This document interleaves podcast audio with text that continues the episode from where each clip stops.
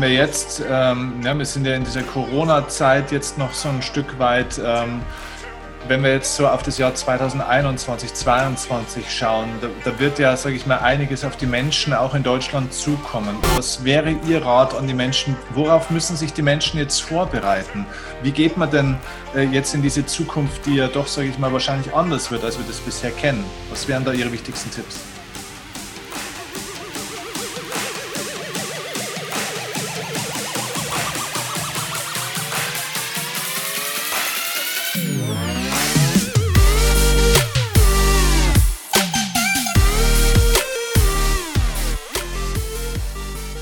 Ich bin da jetzt kein Experte, aber ich würde vor allen Dingen sagen, wir müssen uns damit zufrieden geben, dass wir nicht mehr so viel Wohlstand haben.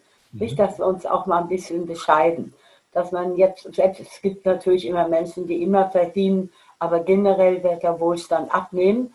Und manche haben vielleicht auch mal jetzt gelernt, dass man jetzt nicht jeden Konsum nachgehen muss, dass man auch mal mit ein bisschen weniger Konsum ausgehen kann, nicht, wenn die Geschäfte geschlossen waren, hat mancher gemerkt, eigentlich brauche ich das ja gar nicht. In meinem Kleiderschrank sind ja so viele Klamotten, die ich sowieso noch nie getragen habe. Damit fängt das an. Und dann geht es natürlich weiter, dass man sagt, ja verdammt nochmal, ich denke jetzt nicht nur an mich und nicht nur an meine Kinder, sondern auch an meine Enkel. Und wenn ich so weit denke, dann muss es mir daran gelegen sein, dass ich all das tue, was ich tun kann, nicht päpstlicher als der Papst nicht jetzt sich festhaken, ob ich mal so einen Ohrenstüber nehme jetzt aus Kunststoff.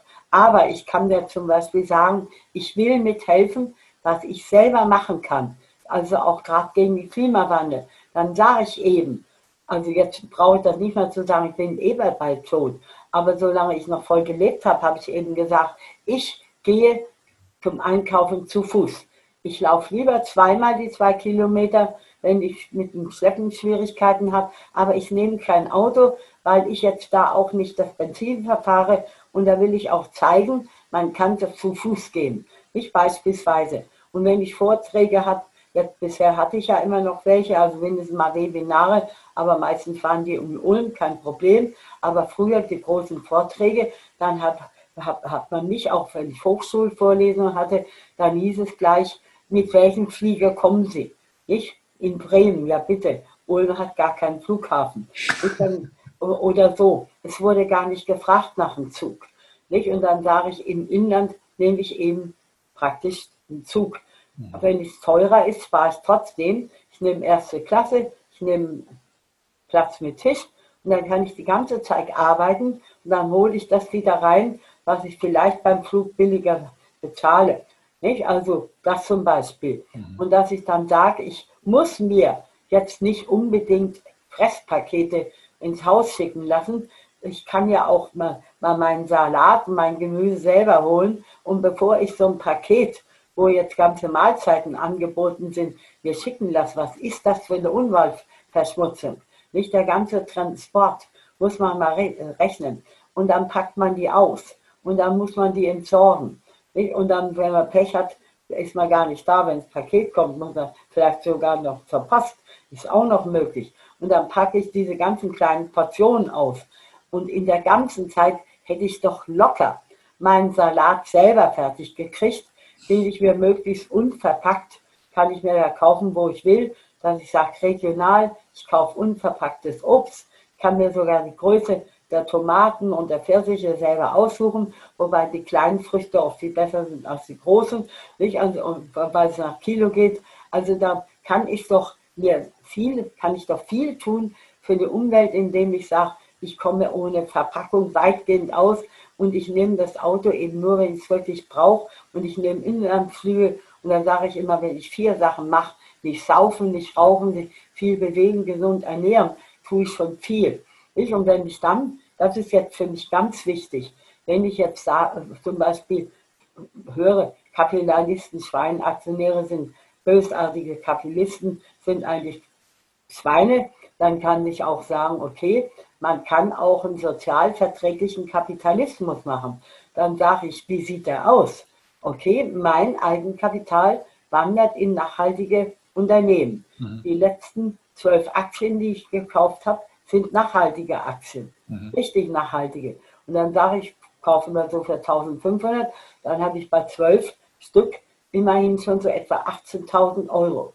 Und, mhm. und das machen ja andere auch. Mhm, und dieses okay. Geld können jetzt extrem nachhaltige Unternehmen, solche, die ich auch habe, die können sagen, okay, wir können noch wieder mehr erneuerbare Energien nehmen. Wir können noch mehr Infrastruktur aufbauen. Wir können noch mehr tun für CO2 gegen CO2-Ausstoß. Wir können eventuell als Architekten noch mehr tun, um sichere Bauwerke zu haben. Oder wenn ich jetzt lese, mehr frisst Land durch den angestiegenen Meeresspiegel, dann bilde ich mir manchmal ein, habe ich so Träume, ich wäre Vorstandsvorsitzender zum Beispiel jetzt von Heidelzement, dann habe ich schon so Visionen, wie sehen dann meine Schutzwälle aus, damit eben mehr nicht Land frisst. Und da kann man auch mal sich was überlegen. Nicht? Und so kann man auch unter Umständen als Unternehmen dann mit diesem Kapital wieder Neues machen. Nicht? Und wenn die dann ordentlich Eigenkapital bekommen, dann können die auch in die Bildung der Schulen investieren. Es ist doch Blödsinn, dass man für jedes Kind 300 Euro ausgibt. Nicht? Das kann in Videospiele, kann, können auch die Eltern versaufen und verfressen, alles möglich, statt dass man in der Schule mal dafür sorgt, dass wir eine digitalisierte Schule haben, dass jeder einen Laptop bekommt. Auch das gehört zur Nachhaltigkeit, nachhaltige Bildung. Nicht? Das sind alles so Sachen, die man machen kann. Und da sage ich, sozialverträglicher Kapitalismus heißt, das zu tun, was der Nachhaltigkeit dient und was eben auch die Chance gibt, dass auch die Kinder und die Enkel von den jetzigen jungen Leuten auch sagen, wir haben noch eine gute Zukunft vor sich und wir haben noch eine lebenswerte Zukunft vor uns. Um das geht es mir. Und da will ich auch immer noch was tun bis zum letzten Atemzug. Und deswegen habe ich auch gerade dieses Buch geschrieben. Offiziell gibt es das noch gar nicht. Gutes ich, Gewissen und dennoch erfolgreich heißt das. Ja, und das ist jetzt ganz lustig. Dieses Buch gibt es eigentlich noch nicht. Mein Verleger hatte das schon, deswegen habe ich auch welche da. Also das war gestern, obwohl es noch gar nicht gibt, hatte das schon bei den besten Büchern von allen Amazon-Büchern den Rand 900, alleine aufgrund von, Vor von Vorbestellungen. Da freue ich mich natürlich. Auch wenn ich von dem Buch natürlich kein Honorar mehr sehe, weil ich da längst gestorben bin. Aber das mache ich dann den Mitarbeitern. Mhm. Ich habe gesagt, also meine letzten Bücher, das ist auch das jetzt mit dem Crash, sichere Anlage in mhm. und Krisen. Da habe ich auch das zum Beispiel und auch das Kolumnenbuch habe ich jetzt an die tüchtigsten und besten Mitarbeiter von meinem Finanzbuchverlag, da das Erbrecht, die Hinterlassenschaft geregelt, weil ich sage, die haben mich so unterstützt, die waren auch immer für mich da, die sollen jetzt auch was bekommen. Nicht erst, wenn sie 60 sind, sondern jetzt schon in diesem Jahr, nicht sind sie dabei, dass sie da das ganze Honorar von diesen letzten vier Büchern das ist also jetzt das Crashbuch, das ist das Nachhaltigkeitsbuch, ist das Kolumnenbuch und das Hörbuch für einen Börsenführerschein, das kommt, habe ich gesagt, diese tüchtigen Mitarbeiter, die kriegen das. Nicht? Und die kriegen das ab sofort. Nicht? Und dann freuen die sich, wenn sie in jungen Jahren was bekommen. Ich meine Kinder bekommen ja eh genug. Nicht? Die haben ja die, das Haus, habe ich ihnen jetzt schon überschrieben, ohne irgendwelche äh, Wohnrechte, ich bin ja eh bald tot, brauche alles nicht zu machen. Aktiendepot habe ich frühzeitig geteilt, habe ich auch dafür gesorgt, dass die Enkel immer mit 100.000 Euro mit drin sind, die Ehepartner auch. Spart man natürlich auch Erbschaftssteuer und so weiter. Da brauchen die weniger auszugeben. Aber ich sorge davor und für mich ist wichtig, dass wirklich tüchtige Mitarbeiter, die richtig was tun, dass die auch dann mal belohnt werden. Mhm. Und das lag mir sehr am Herzen. Kurze Frage, weil Sie das jetzt zweimal sagen, Sie das so, so in einem kleinen Nebensatz mal so mit. Ich bin ja jetzt eh bald tot. Jetzt war es so, als ich vor über einem Jahr bei Ihnen war, da waren Sie eigentlich äh, zumindest äh, so gefühlt und von unserem Dialog, da waren Sie ja wirklich im vollen Saft des Lebens und so weiter. Es war ja, glaube ich, jetzt schon auch, äh, also wäre jetzt die Frage, es war wahrscheinlich jetzt überraschend, dass jetzt dann doch so schnell ähm, so eine Diagnose kam. Meine Frage ist, In dem Moment, wo Sie die Diagnose oder diese Aussicht vom Arzt bekommen haben, wie sind Sie damit umgegangen? Haben Sie es im Vorfeld schon erahnt, schon gespürt oder äh, war das für Sie ein Schock oder ist Ihnen das gerade mehr oder weniger nicht egal? Aber nehmen Sie das einfach so hin oder wie ist das? Es war so, ich habe dann, also vom Jahr habe ich eigentlich gedacht, ich habe einen Krebs besiegt mhm. oder zumindest ich, ich bin stärker als der Krebs. Genau, das war unser letzter Stand. Mhm. Und ich habe auch so gelebt und dann ging das auch eine Weile, bis plötzlich ich auch immer mehr Schmerzen gekriegt habe, auch abgenommen habe. Und dann habe ich auch gemerkt, ich kann immer schlechter gehen. Ich kann zwar meinen Unterricht, ich hatte immer sechs Stunden Schulstunden am Stück gemacht, zwei Seminare, also sechs Schulstunden ohne Pause, zwei Seminare gewechselt am Montag und Freitag. Also den Unterricht konnte ich immer gut machen. Aber dann nach dem Unterricht noch überhaupt noch ein paar Schritte zu gehen, habe ich mich natürlich immer von irgendeinem Kursteilnehmer nach Hause fahren können. Und dann die Treppen gehen, da habe ich gemerkt, da geht nicht mehr viel. Okay. Und dann hat auch, haben auch aus meinem Kurs, Kurs, in meinem Freitagskurs sind sehr viele Akademiker, allein ein halbes Dutzend Ärzte und Wirtschaftsprüfer. Also da ist die ganze Elite versammelt in dem späten Freitagkurs. Und da waren auch Ärzte und die haben gesagt, wir kümmern uns um sie, dass sie ganz schnell bei den zwei Professoren, die kommen sogar sonntags und die werden dann mal also die Diagnose machen. Dann kamen die zwei, sagten, ja, das ist mal gar nicht in Ordnung, wir machen gleich einen Termin, kriegen sie gleich. Nicht schon am Montag, müssen wir überlegen, der Kurs war Freitag. Ich hatte, Sonntag kamen die beiden Professoren zu mir ins Haus. Am Montag hatte ich einen Termin in der Radiologie. Nicht? Also ganz schnell. Okay, und da weiß ich noch, dann muss ich ein bisschen sitzen und dann kam der Chef und sagt, ja, ich bin großer Börsenfan von Ihnen und da haben Sie mal keine Angst.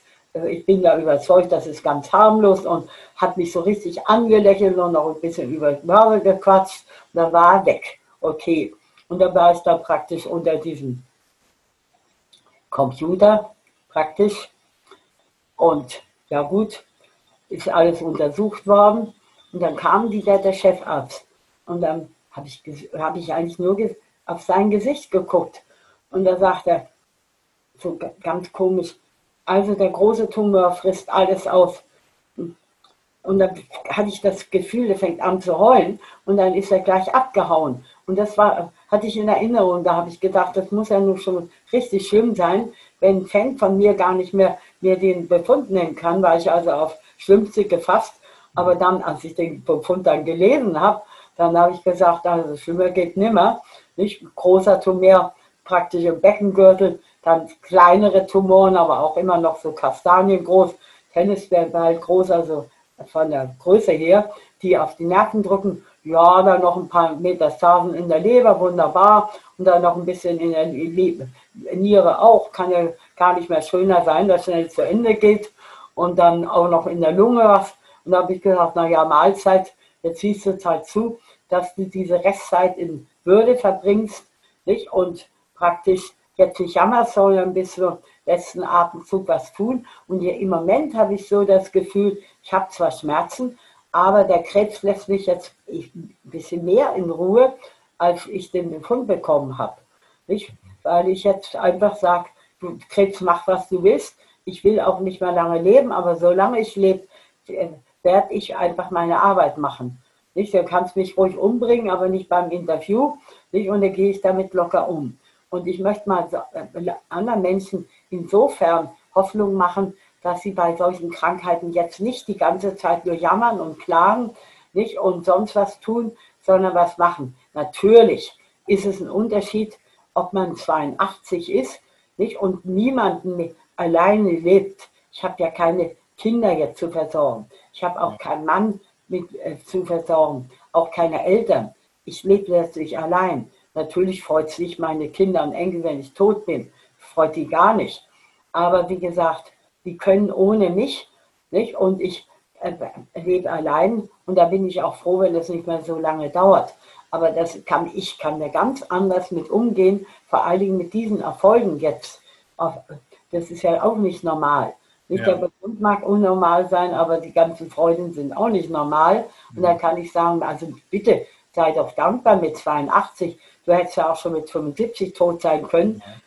Auf durch einen Autounfall oder sonst was, dann hättest du das ganze schöne Leben nicht gehabt. Dieses unvorstellbare schöne Leben, wie jetzt auch gerade jetzt mit euch, hätte ich alles nicht gehabt. Und da nehme ich das hin. Und sie haben ja jetzt nicht das Gefühl, dass ich da jetzt so leide. Nicht, dass ich nicht mehr lange lebe. Sage ich, mache die letzten Tage auch noch weiter. Nicht, aber da kann ich mit umgehen. Bin ich auch froh, dass ich das kann. Und ich möchte jedem sagen, wenn er das irgendwie hinkriegt, dass er dann einen schlechten Befund hat, dass er dann nicht zu verklagt. Ich habe auch das Gefühl, dass der Krebs leichter, sagen wir mal, jemanden ganz schnell zunichte macht, wenn der eben jammert, als wenn der sagt, mach du ruhig, was du willst als Krebs, ich mache auch, was ich will. Nicht bis zum letzten Tag. Also mhm. so gehe ich mit der Sache um. Unglaublich, ja. Also ganz, ganz großen Respekt. Ich finde das einen wirklich lebensverändernden Einblick auch, auch für mich und ich glaube für ganz viele, die das jetzt sehen und hören. Ähm, Sie haben ja diese, diese Krebsthematik ja doch schon länger auch in Ihrem Leben. Ne? Also Sie ziehen das ja schon ein bisschen länger mit und haben ja da verschiedene Dinge auch gemacht. Würden Sie jetzt mit dem, mit dem heutigen Wissen, mit, mit dieser Erkrankung anders nochmal umgehen? Würden Sie was anderes für Ihren Körper machen oder, oder therapeutisch was anderes machen? Ja gut, in der Situation, wie ich war, nicht. Mhm. Also natürlich hätte ich, wenn ich jetzt keine Auftritte hätte und gerade Hamburg, das lag mir so am Herzen, und da eine Professor sagte, machen Sie Chemo, sage ich, Chemo mache ich mal gar nicht. Also ohne Haare, nicht? Und mit diesem mit dieser Schwächung kann ich ja nicht leidenschaftlich auftreten. Mhm. Meine Leidenschaft, dass ich auch in, in allen Live-Sendungen und auch Talkshows, ich kenne nie die Fragen. Ich mache immer alles auf den Stegreif. Und da kommt so auch ein, so ein inneres Feuer von mir rüber.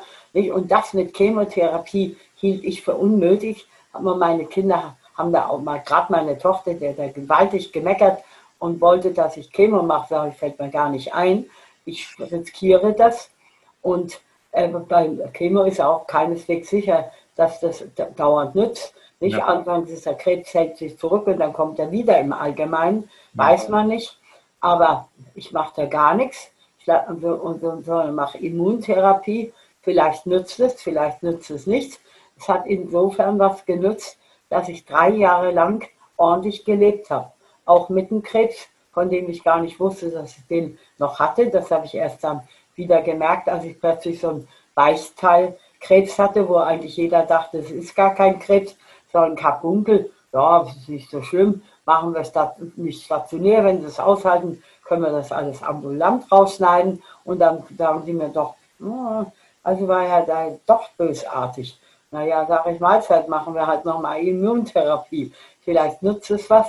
Nicht? Also, ähm, ob, man, ob das jetzt besser gewesen wäre im Nachhinein äh, mit Chemo, weiß niemand. Ich war zufrieden, wie ich es gemacht habe und ich habe diese Jahre richtig was machen können. Aber richtig. Nicht? Und kein Mensch hat das gewusst.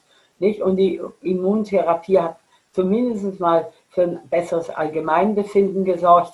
Ob das jetzt so toll war oder nicht, darüber kann man streiten. Aber ich bin zufrieden, dass diese drei Jahre möglich waren. Mhm. Es hätte unter Umständen mit Chemotherapie nicht geklappt. Deswegen sage ich da auch nicht, hätte, hätte, hätte, es nutzt ja sowieso nichts. Sondern sage, mach jetzt die letzten Tage noch was nicht, dass du dein Leben genießt und jetzt dich verwöhnen lässt jetzt kriegst du das noch zu essen und das, nee, mal gar nicht, sondern dass ich einfach noch Auftritte machen kann, wo immer es geht, bis zum letzten Abendzug. Mhm. Und dieses Kämpfen, das empfehle ich jedem. Nicht, dass er einfach kämpft für seine Ziele, nicht für utopische Ziele, sondern dass man sagt, das, was ich machen kann, was ich erreichen kann, das mache ich und zwar richtig. Mhm. Nicht mit halber Kraft, sondern volle Pulle voraus. Das ist für mich entscheidend. Haben Sie für sich einen, einen, Glauben oder eine spirituelle Grundlage? Was glauben Sie, was passiert nach dem Ende des Lebens? Also da kriege ich immer E-Mails, dass mir da zum Beispiel Leute schicken, sagen, sie trösten sich. Also Gott wird sie ganz liebevoll aufnehmen, sie werden von Engel begleitet werden. Da kann ich immer nur lachen, weil ich sowas nicht glaube. Oder glauben sie an die Wiedergeburt, nicht an ein anderes Leben. Und, und dann sage ich, das glaube ich alles mal gar nicht. Ich gehe davon aus, das ist natürlich eine sehr nüchterne Betrachtung. Also es gibt irgendwie ein höheres Leben, ein ja. höheres Wesen, eine höhere Gewalt. Gehe ich davon aus. Irgendwas muss es gehen. Aber es ist kein liebevoller Vater Gott. Nicht, das habe ich als Kind, habe ich erst geglaubt und dann habe ich den Glauben in dem Moment verloren. Als ich gesehen habe, was mit den Juden passierte, kriegte man Filme, hat man das alles gesehen. Und da werde ich nie ein Bild vergessen, dass ein Pfarrer, der leidenschaftlich für den christlichen Glauben gelebt hatte, der hatte Kinder. Und Nazis haben diese Kinder auf einer Mauer, wo so Spitzen waren, also praktisch hat er die Kinder aufgespießt. Bitte, bei einem gläubigen Menschen, nicht, durfte das geschehen, wenn es einen, einen väterlichen Gott gibt. Durfte Hitler überleben, als dieses Attentat war? War es nicht höchste Zeit, dass wenn es einen Gott gibt, der wirklich ein gütiger Vater ist, jetzt sagt, jetzt lasst die dieses Attentat durchführen, dass es gelingt. Müsste ja leicht möglich sein, wenn ich diese Allherrschaft habe. Nicht? Aber man konnte fünf Millionen oder sechs Millionen vergasen. Unglaublich. Die ganzen Leben auslöschen. Wo ist da der Gott geblieben? Nicht dieser gütige Gott, das frage ich mich. Also bitte, ich sehe ja ein, dass es, wenn es Gott gibt, dass ich jetzt eine Strafe bekomme. Die sagen, der verdient jetzt eine Strafe. Ich nehme die Strafe an. Vielleicht ist es eine Strafe, dass ich das jetzt sage. Nicht? Aber das hat mich dann vom Glauben abgebracht, weil ich sage, wenn es nicht nur eine Allmacht gibt, die gibt es. Nicht? Also praktisch irgendein höheres Wesen, glaube ich.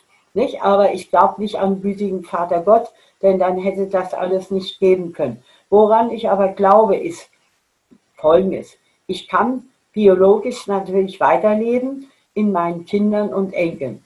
Und die mhm. sind eine wahre Freude. Enkel und Kinder, alle vorzüglich. Nicht? Das freut mich. Und auch wenn ich keine Kinder gehabt hätte, würde ich bei biologisch nicht weiterleben. Sonst, glaube ich, lebt man nur in seinen Werken weiter. Also ich gehe mal davon aus, bei meinem Ruhm, dass ich vielleicht noch so zehn Jahre mit meinen Werken weiterlebe. Nicht, dass meine Bücher gelebt werden und dass die Biografie läuft, also so zehn Jahre. Aber dann ist auch, bin ich auch vergessen. Nicht natürlich kann ich mich nie messen mit Menschen, die ewig leben durch ihre Werke. Also Beethoven und Bach, nicht? Oder Tchaikovsky, nicht? Oder auch große Schriftsteller, große äh, Nobelpreisträger, nicht große Forscher, die leben ewig durch ihre Werke. Nicht? Da gibt es welche, die werden unsterblich bleiben. Nicht? Und das ist vielleicht ist für mich unerreichbar. So großartig bin ich nicht. Aber man kann sagen, man kann sich wenigstens so ein bisschen auch wünschen, dass man mit dem, was man gemacht hat, was man geleistet hat, was man für andere getan hat, dass man so ein bisschen auch in die Richtung weiterlebt. Hm. Nicht ewig, nicht sehr lange, aber ein bisschen auch. Hm. Also durch wirkliche gute Werke. Ich, ich glaube, dass, dass man oder das spezielle Sie in Ihrem Fall sogar noch tatsächlich noch deutlich länger weiterleben durch das Wirken, weil Sie ja erstens mal nicht nur für unglaublich viele Menschen auch was getan haben, die jetzt gerade am Leben sind, sondern die Auswirkungen davon werden ja auch wieder Kinder, Enkelkinder und Urenkelkinder auch wieder miterleben. Also von dem her, Ihr Wirken bleibt schon sehr viel länger in der Welt, außer die Bücher. Würde mich freuen. Ja, das ist mit Sicherheit. Arbeite ich daran immer ja. noch. Ich, ich habe eine letzte Frage noch an Sie und zwar, wenn Sie mit dem Wissen, das Sie jetzt haben, ne, Sie könnten alles mitnehmen praktisch und Sie würden nochmal in so ein Leben starten und wären jetzt vielleicht dann irgendwann 16, 18, 20 und hätten aber genau das gleiche Wissen, die gleiche Erfahrung wie jetzt. Wie würden Sie dann das Leben jetzt äh, gestalten mit dem Wissen und allem, was Sie jetzt haben, wenn Sie das nochmal mitnehmen könnten? Ja gut, dann würde ich schon sehen, dass ich auch an die Macht komme denn wenn man mächtig ist, dann kann man natürlich auch mehr bewirken, als wenn man nicht mächtig ist. Also mit dem Wissen würde ich sehen, dass ich richtig Karriere mache, nicht, dass ich eben auch wirklich Macht habe, nicht, nicht um die Macht zu missbrauchen, sondern mit der Macht etwas zu tun. Nicht, ob das nun jetzt Bildung oder Forschung ist, aber ohne Macht kann man da auch nicht so viel bewirken. So ein bisschen kann ich ja auch bewirken, weil ich keine Macht habe. Nicht, wenn ich Macht habe, kann man mehr. Also ich hätte mich schon bemüht, dann auch Macht zu haben, um die Ziele, die man sich setzt, um die besser durchzubringen. Um was machen zu können. Ne? Also das heißt, in, in, der Wirtschaft wären Sie dann wahrscheinlich ja. aktiv geworden, nicht in der Politik wahrscheinlich, oder? Schon in der Wirtschaft. Hm. Aber dass man sagen könnte, wenn ich jetzt Scholz wäre, würde ich beispielsweise wirklich die Aktienkultur fördern, weil ich sage, das sind viele Menschen, die haben gar nicht so viel aber die würden jetzt nicht auf Grundsicherung angewiesen sein, wenn man ihnen auch die Möglichkeiten geben würde, dass man zum Beispiel sagt, junge Leute, die anfangen mit Aktien, die können die ersten fünf Jahre auch, sagen wir mal, Kursgewinne steuerfrei mal also, einfach so ohne Steuern, also steuerfrei mhm. äh, mitnehmen. Mhm. Und dass man Senioren ab 65 Jahren beispielsweise ermöglicht, ihr braucht überhaupt keine Steuern auf Aktien bezahlen. Ihr könntet, man könnte natürlich damit äh, verknüpfen, also das gilt alles nur, wenn ihr die Aktien fünf Jahre oder zehn Jahre haltet. Nee, ich würde nicht Zocken fördern wollen, sondern würde ich sagen, jeder der Fonds, der ETFs und Aktien hat und über 60 oder 65 Jahre alt ist, muss keine Steuern zahlen. Genauso die jungen Leute, ich will nicht, dass sie zocken, aber wenn sie wüssten, okay, die Aktien oder ETFs oder Aktienfonds, die sie kaufen, wenn sie fünf Jahre die halten, dann brauchen sie auch keine Steuern zahlen. Nicht? Also so etwas würde ich mal gleich machen. Und dann würde ich auch gleich mal dafür sorgen, dass diese Transaktionssteuer, die man ja plant, wo zum Beispiel der Kurz aus Österreich zum Glück gesagt hat, mache ich nicht mit. Und noch einer, der aussteigt, wird es nicht kommen. Aber wie kann man das antun, dass man auf Aktien eine Transaktionssteuer erhebt und all die, die zocken, mit Hebel 10, mit Hebel 20, nicht Sekundenhandel, Long Short, alles, was es da so gibt, wo man richtig Geld verdienen könnte. Nicht? Und wo auch solche wie Hönes nicht? oder der Müller hier in Ulm, die haben da all sowas gemacht. Die können da zocken, was sie wollen und zahlen das nicht. Ich finde das so schreiend ungerecht. Nicht? Da würde ich ja eher die Zocker mit so einer Steuer belegen oder gar keine. Aber nicht jetzt nur die Aktien. Wo bleibt er? Und jetzt auch hier das wieder mit diesen ganzen Streichungen von Dividenden. Im Grunde genommen muss man sich Folgendes sagen. Eigentlich die Ausschüttungen, die jetzt gemacht werden, 2020, wie sind die Geschäftsentwicklungen von 2019? Warum muss man da schon kürzen und streichen? Denn eigentlich sollte da ja die Geschäftsentwicklung von 2019 wieder gespiegelt werden. Da hätte man ja auch sagen können, okay, das verlangen wir nicht. Wenn die Firmen das von sich aus tun, weil es ihnen schlecht geht, bitteschön. Aber nicht, wir machen nur staatliche Hilfe, wenn ihr die Dividende streicht oder zusammenschrumpft, dass eigentlich nichts mehr davon übrig bleibt. Und viele einfache Sparer haben auf den DAX gesetzt. Der DAX ist eigentlich ein Lahmarsch. Nicht, muss man sagen. Wenn Sie 30 Jahre DAX nehmen und die Dividenden alle wegstreichen, was ist denn dann vom DAX übrig, vom Leitindex? Mhm. Eigentlich gar nichts dann steht er da wie vor 30 Jahren. Mhm. Und muss man das jetzt auch den braven Sparer, Sparer nehmen, die wirklich oft DAX-Aktien gekauft haben wegen der hohen Dividende. Denn die Dividende war beim DAX wirklich ein Anziehungspunkt, dass man gesagt hat, ja, wenn ich eine Adidas gekauft habe, hatte ich auch eine schöne Dividende. Ja, wo ist denn die? Weg. MTO steigt in den DAX auf. Dann mhm. sagt man, Mensch, ist noch nicht so teuer, zahlt 2,80 Dividende die MTU bestätigt das, wir zahlen 2,80 und dann kommt plötzlich, wir zahlen nichts mehr. Aktie stürzt in den Keller. Nicht? Und all dieses. Was ist denn die, die wichtigste Regel für, für die Aktienmärkte der Zukunft? Also Sie haben ja mal, glaube ich, so eine Grundregel aufgebaut, äh, die, die ich, glaub, ich weiß nicht, ob Sie es so nennen, aber ich glaube, so die vier Todsünden, äh, ich glaube, was war das? Gier und äh, Angst? Ich habe da so, so einen netten Spruch. Also ja. so Sprüche kann man sich erstens breit gestreut, nie bereut. Mhm. Dann kein Fluch, sondern Segen, langfristig anlegen. Mhm. Dann meide die gefährlichen vier. Euphorie, Panik, Angst und Gier. Könnte man auch noch sagen, Aktieneinkauf auf Kredit, alles andere als ein Hit. Und da könnte man auch noch sagen, bei meinen neuen Büchern, ein Crash ist nur gut für Leute mit Mut. Mhm. Dann könnte man für das neue Nachhaltigkeitsbuch auch zum Beispiel sagen, nachhaltig anlegen in Krisenzeiten mit Börsenwissen vorbereiten. Nicht? Also ich habe da auch für meine Bücher solche Sprüche und Sprüche geben eigentlich auch Lebensweisheiten wieder. Und wenn man diese Dinge beachtet und dazu eben noch so ein bisschen sozusagen als Sahnehäubchen draufsetzt, wirklich Disziplin. Nicht? Praktisch mutig sein, in Kräften mutig zugreifen, nicht immer nur warten, warten, warten, warten Nicht? Also wenn man das beachtet und auch gerade diese Sprüche tatsächlich umsetzt, breit gestreut, nie bereut, heißt eben nicht, ich habe mir nur eine Wirecard gekauft und dann bin ich so richtig auf die Schnauze gefallen. Nicht? Selbst wenn ich eine Wirecard hätte, hätte es mir nicht viel ausgemacht bei meinem Depot. Und so würde ich sagen, kann man das so umschließen. Mhm. Deswegen habe ich diese Börsensprüche. Ich schreibe ich auch immer, wenn jemand bei mir ein Buch holt, kann ich, da frage ich immer, haben Sie einen Lieblingsspruch von mir? Und dann wollen, sagen die meisten immer, ja, das mit der Gier hätte ich so gerne. also es kommt am meisten vor. Also so können dann auch Leser dann ihren Lieblingsspruch wünschen. Okay. Den schreibe ich dann auch rein. Und da muss ich sagen, da kommen gerne Leute und kommen auch mit Büchern, auch wenn sie sie bei Amazon gekauft haben. Klar, können sie das auch noch mit signieren. Also heute kam auch einer, ich kaufe ihnen ein Buch ab, aber ich möchte auch noch zwei signiert haben. Eine habe ich beim Buchhändler gekauft, eine bei Amazon. Sage okay, sind sie schon da, können sie auch ihre Lieblingssprüche okay. nehmen. Okay. Also so gehe ich damit um. Sehr schön. Dann, dann wirklich jetzt aller, allerletzte Frage, äh, ganz kurze Frage, und zwar, was sagen Sie, ist im Rückblick das Wichtigste im Leben für Menschen? Was ist das Wichtigste im Leben?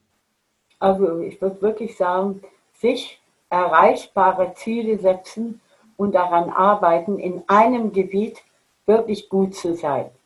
Das würde ich so sagen.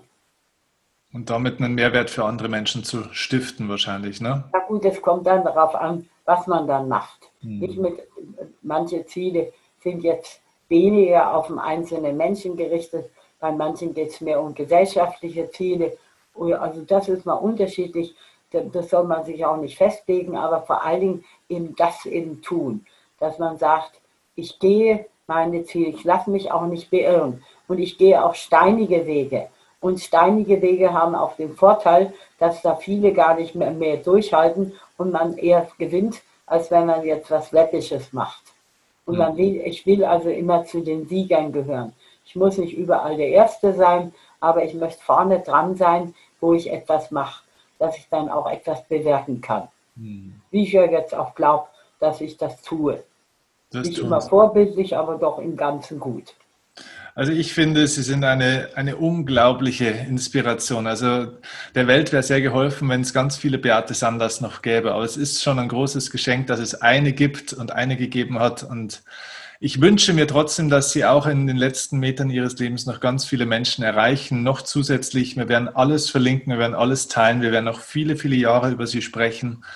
Und äh, ihr Leben und alles, was sie so gemacht haben, wird auch durch, durch meine Arbeit weiterwirken, weil ich da immer ganz viel von ihnen jetzt auch weitergeben werde. Und das, das möchte ich Ihnen an der Stelle versprechen und sage ganz, ganz herzlichen Dank für, für alles, was Sie für die Menschen gemacht haben. Das ist ein ganz, sie sind ein ganz, ganz großes Geschenk tatsächlich für diese Welt.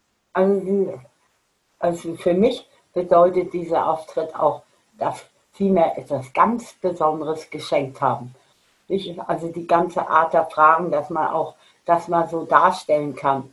Dass man auch solche Themen, die oft tabu sind, dass man darüber auch mal sprechen kann. Das finde ich so großartig. Und das können ganz wenige. Und da sind sie also für mich jetzt wieder das große Vorbild.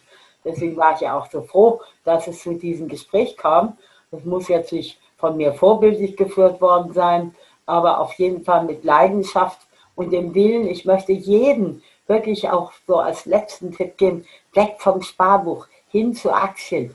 Aktien können auch spannend sein. Nicht? Ihr denkt nicht immer nur an Geld, sondern unter Umständen auch an Lebensfreude, dass ihr Partner habt, die darüber reden. Vielleicht geht er mal auf eine Hauptversammlung, der kennt ja, die sind ja bald nicht mehr immer virtuell, es gibt ja auch bald mal wieder richtige, wo man auch mal Fragen stellen kann, wo man andere Menschen kennenlernt. Also Aktienwissen ist unter Umständen auch etwas für junge Leute, dass sie zeigen, zum Beispiel bei Stellenbewerbung, ich kann mehr als die anderen. Ich habe zum Beispiel Warenführerscheinprüfung bestanden mit der Note gut nicht? oder sogar mit der Note sehr gut. Wie äh, kürzlich ein junger Mensch, der hat gesagt, er will das einfach für seine Bewerbung haben, damit er zeigt, wenn man so etwas weiß, ob die Firma jetzt Belegschaftsaktien ausgibt oder überhaupt Aktien hat, ist nebensächlich. Es geht einfach darum, dass ein junger Mensch, der sich bewirbt, zeigt, ich kann noch was anderes.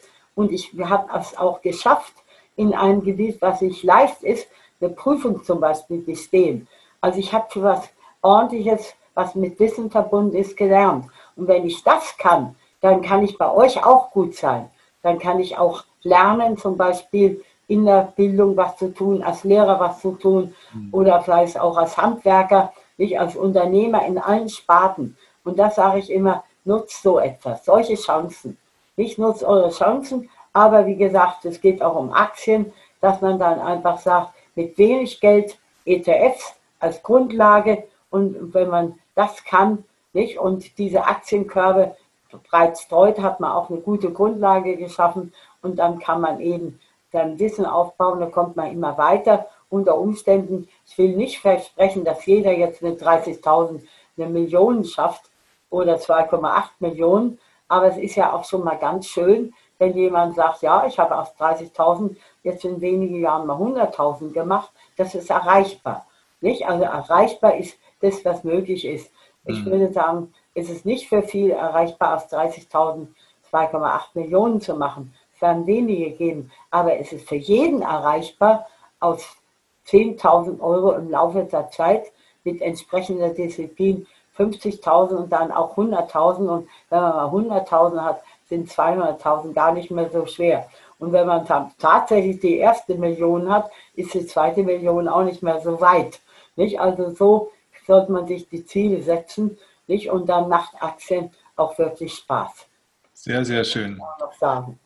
Liebe Frau Sander, vielen, vielen herzlichen Dank für die Zeit. Ich Gar kein Problem. Auf diesen letzten Metern einfach alles, alles Gute von ganzem Herzen und ganz viel Kraft. Und danke nochmal für alles. Genauso. Vielen, vielen Dank. Dankeschön. Hat mich so gefreut.